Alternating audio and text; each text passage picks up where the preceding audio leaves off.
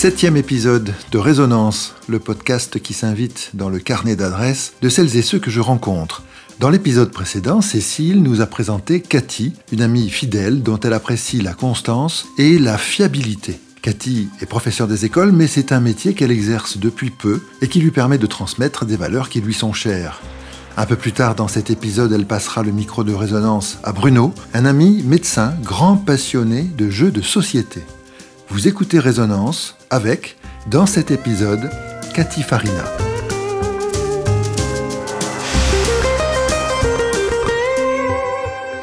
Oui, pour moi, c'est important de me dire qu'on peut compter sur moi quand même.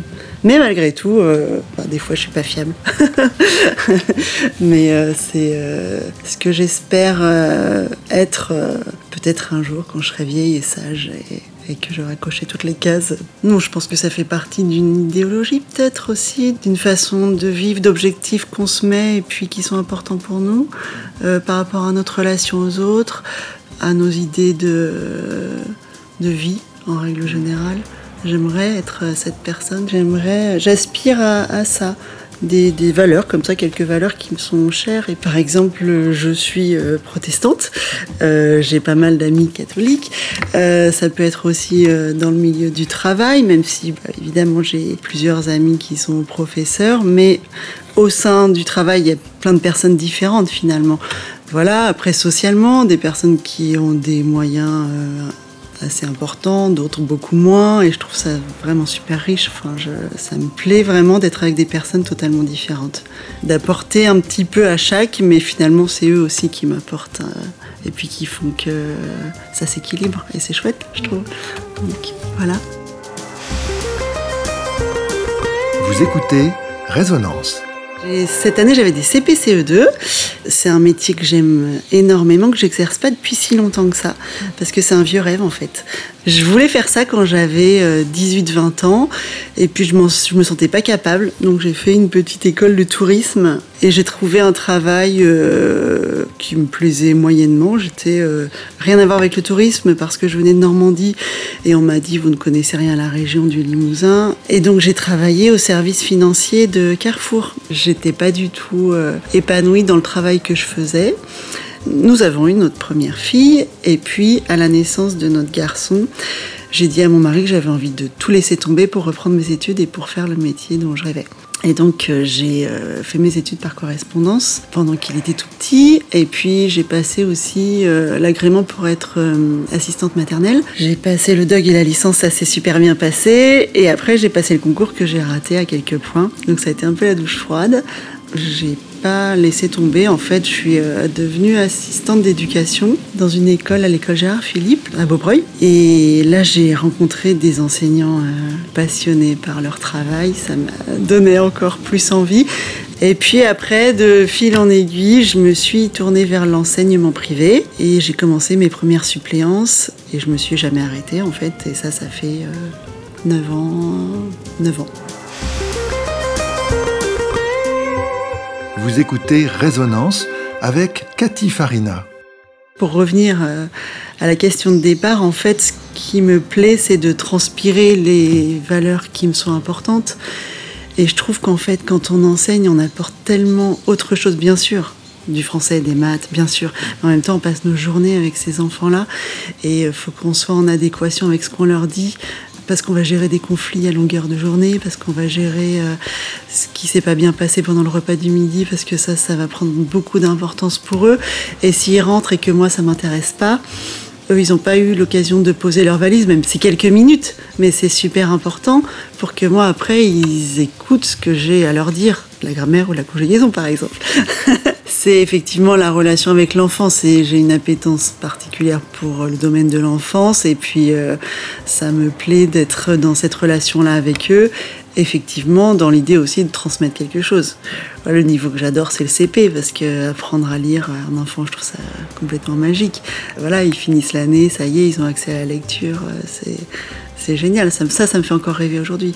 Je voulais aussi, je pense, me prouver aussi que j'étais capable. C'est une sorte de revanche peut-être parce que pour mes parents l'école c'était pas important, les études, euh, voilà c'était à l'époque pas forcément valorisé chez nous. Euh, je pense que oui c'est peut-être un peu une revanche par rapport euh, parfois aux difficultés que j'ai connues en tant qu'élève, à ma relation avec certains enseignants, de me dire j'ai envie de donner autre chose, même si forcément comme on disait tout à l'heure, mais parfois je, je, me trompe, parfois je perds patience, parfois voilà.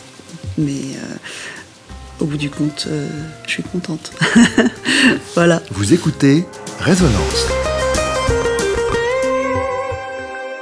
Alors, je suis une maîtresse jeune dans la durée de mon expérience, mais euh, pas toute jeune dans l'âge. Et je suis très attachée aux livres, à l'encre, au papier. Euh, j'ai envie de leur faire aimer ça.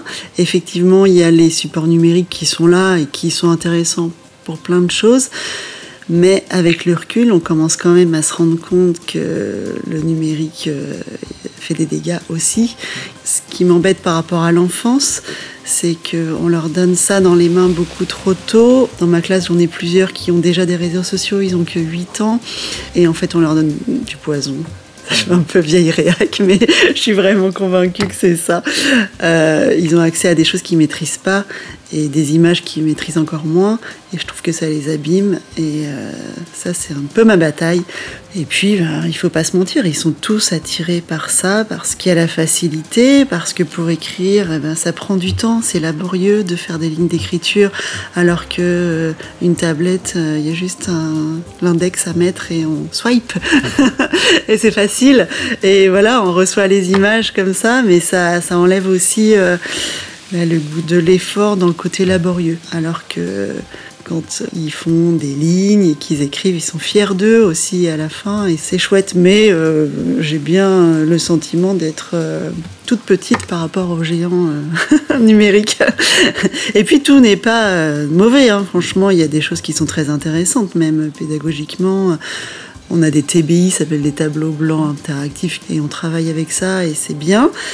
J'ai appris récemment qu'en Suède, ils les avaient tous enlevés des classes parce qu'ils se rendaient compte que c'était peut-être pas si bien que ça. Après, on, sait aussi qu'il y a des les géants d'Internet et compagnie qui ne donnent pas ça à leurs enfants parce qu'ils savent très bien que c'est mauvais. Après, pour les adultes, c'est différent, mais pour les enfants, euh, bon, ça me semble être euh, une bataille.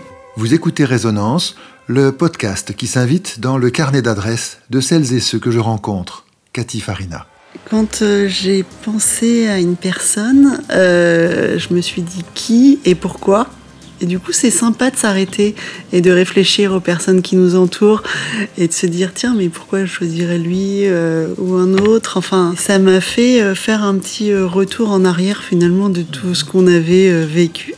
Et ça a été une évidence que ce soit lui de par tout ce chemin parcouru finalement avec des hauts et des bas. On s'est connus euh, à l'époque où nos enfants aînés sont rentrés en petite section nos enfants du coup ont le même âge, 24 ans.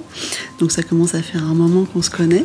Et lui à l'époque, il avait fait le choix d'être euh, remplaçant pour justement pouvoir euh, être à la sortie des classes. Et nos enfants s'entendaient bien et petit à petit c'est facile en fait les rencontrer à l'école avec euh, la maman des, enfants aussi. On, s'entendait bien et puis il nous a fait découvrir les jeux de société en nous disant que le, le Monopoly et le Scrabble c'était complètement dépassé et qu'il avait plein de choses à nous proposer. Et au fil du temps, voilà, on a commencé à faire des soirées jeux.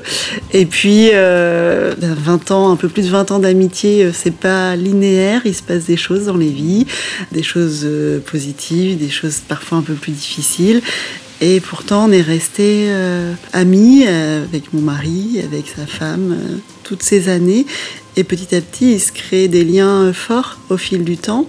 Et de son parcours aussi, on lui avait dit qu'il serait pas capable d'être médecin. On lui avait dit fait autre chose. C'est quelqu'un d'assez pugnace qui n'a pas écouté, il a bien fait. et puis, euh, bah voilà, aujourd'hui, euh, il en est là où il en est. Et, euh, et c'est quelqu'un qui a une sensibilité aussi avec des valeurs communes qu'on partage, je pense. J'en suis sûre même. Donc, voilà pourquoi.